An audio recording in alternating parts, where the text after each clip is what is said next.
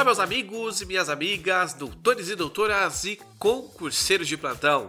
Sejam muito bem-vindos a mais um episódio deste maravilhoso podcast que é o podcast Processo Penal do Zero. Se você ainda não me conhece, eu sou Gia Campos, apresentador do podcast Direito Penal do Zero. Sou advogado e também passo por aqui para te ajudar a entender um pouco mais sobre essa matéria que é da matéria do processo penal.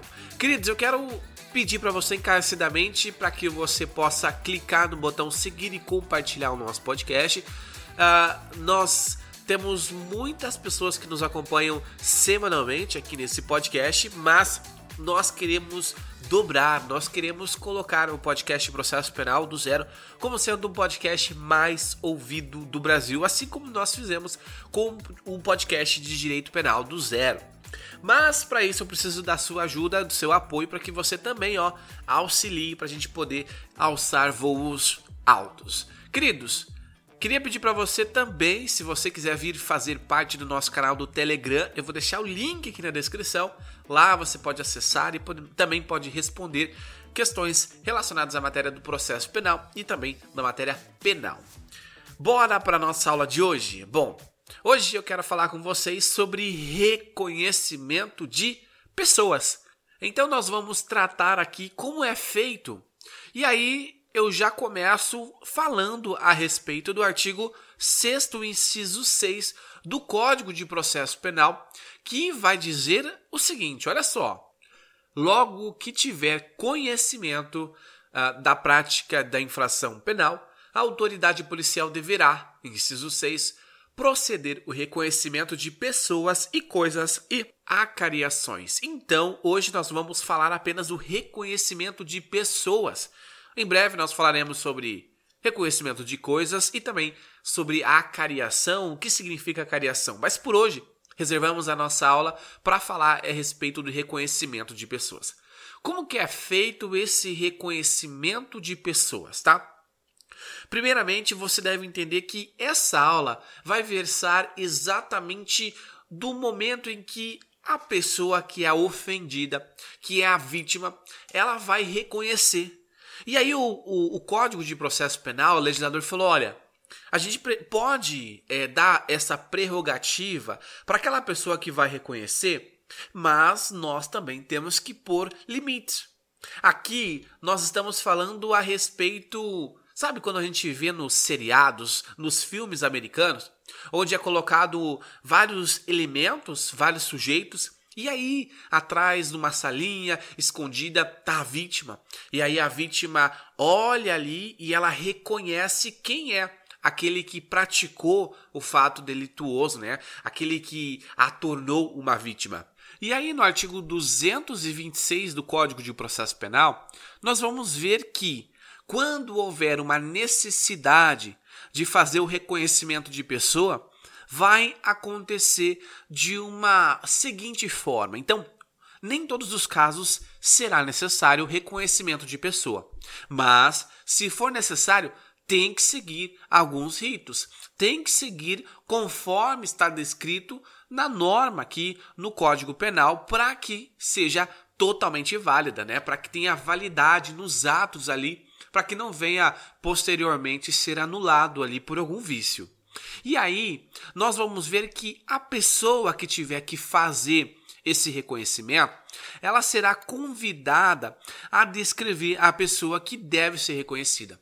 Então, aí você pergunta, Jean, mas por que isso? Bom, primeiramente nós temos que entender que a pessoa que vai realizar ali a, essa, esse reconhecimento, ela precisa saber qual é a característica daquela pessoa que praticou um crime em face desta. Por quê? Se ela não souber, como é que ela vai ali naquele momento dizer, apontar quem foi o agente? Então, a autoridade policial, ela convida, ela fala: "Olha, fulaninha, você se recorda exatamente de como eram as características?" E aí a fulaninha vai falar: "Olha, Eu me lembro. Ele tinha cabelo assim, ele tinha cor de pele assim, ele era mais ou menos dessa altura, ele tinha uma cicatriz no rosto, ele tinha é, uma certa estatura, ele parecia ser de tal jeito, de tal forma. Ela vai dar à autoridade policial todos os indícios, os elementos possíveis ali,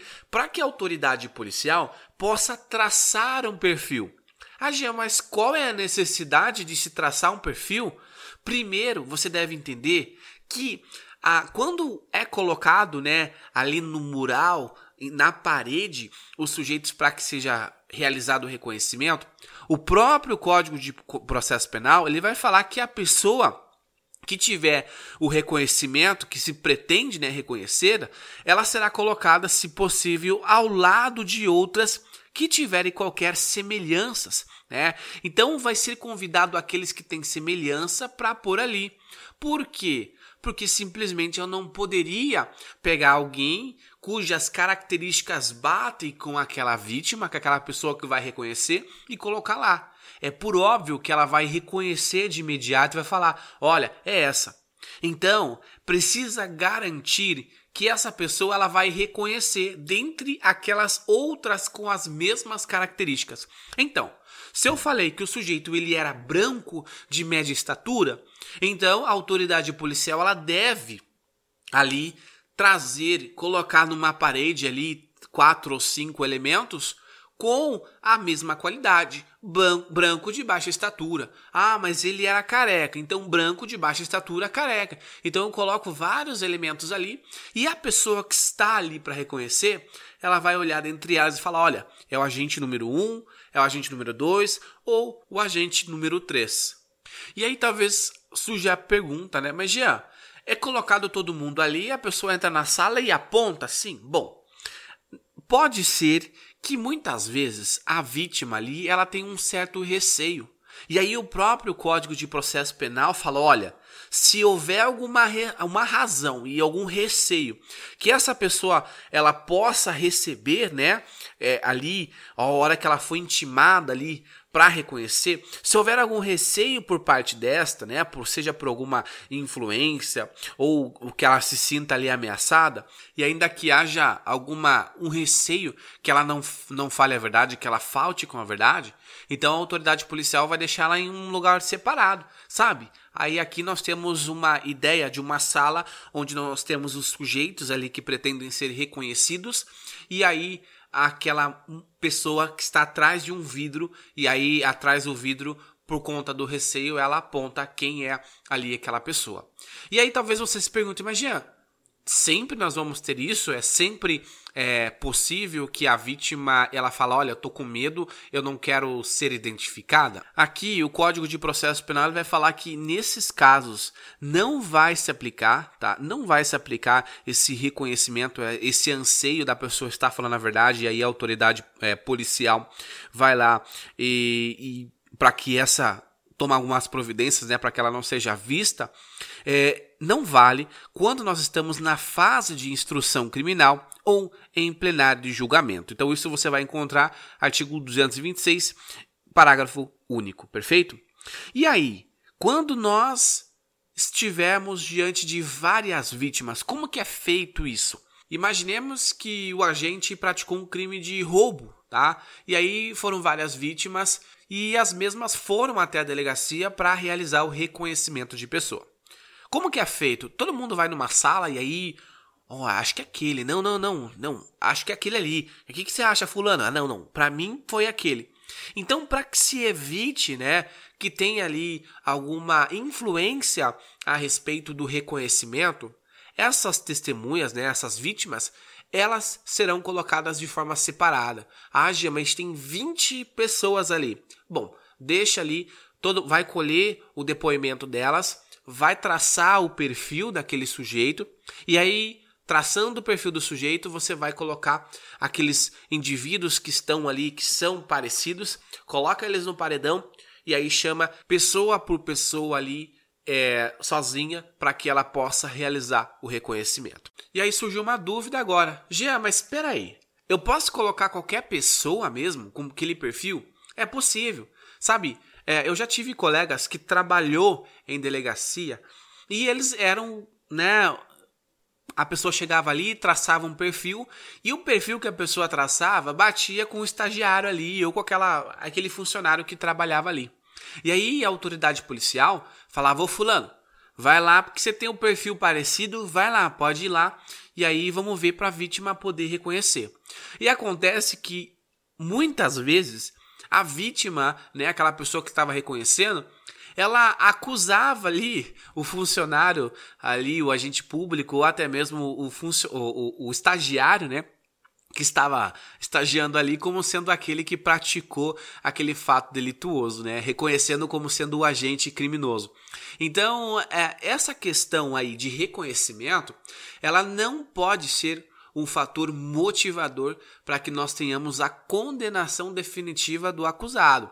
É necessário que se colha a autoridade policial, colha mais elementos suficientes de forma a demonstrar e comprovar a materialidade e também a autoria delitiva que seria imputada àquele agente. Então, não basta apenas o reconhecimento, ninguém pode ser condenado apenas com base em reconhecimento. Lembrando, que o reconhecimento ele pode ser duvidoso. A vítima ali ela pode levar-se por algum motivo ali a reconhecer pessoa diversa daquela que seria o verdadeiro autor. Às vezes nós temos uma parede ali com cinco pessoas e nenhuma delas foi. E aí aquela a vítima ela reconhece como sendo um dos autores, sendo que não foi. Então, por isso, é necessário é, o reconhecimento, mas o reconhecimento ele não serve como, como um fator idôneo, como sendo uma única prova ali colhida para que se possa condenar. Inclusive, nós temos vários julgados e eu posso citar aos senhores o exemplo do habeas corpus 680-416 de setembro de 2021, onde foi reconhecido ali pelo tribunal ali que realmente o reconhecimento de pessoa é um campo fértil para o erro judicial. Então, a sentença que foi baseada apenas no reconhecimento, ela não seguiu o processo legal.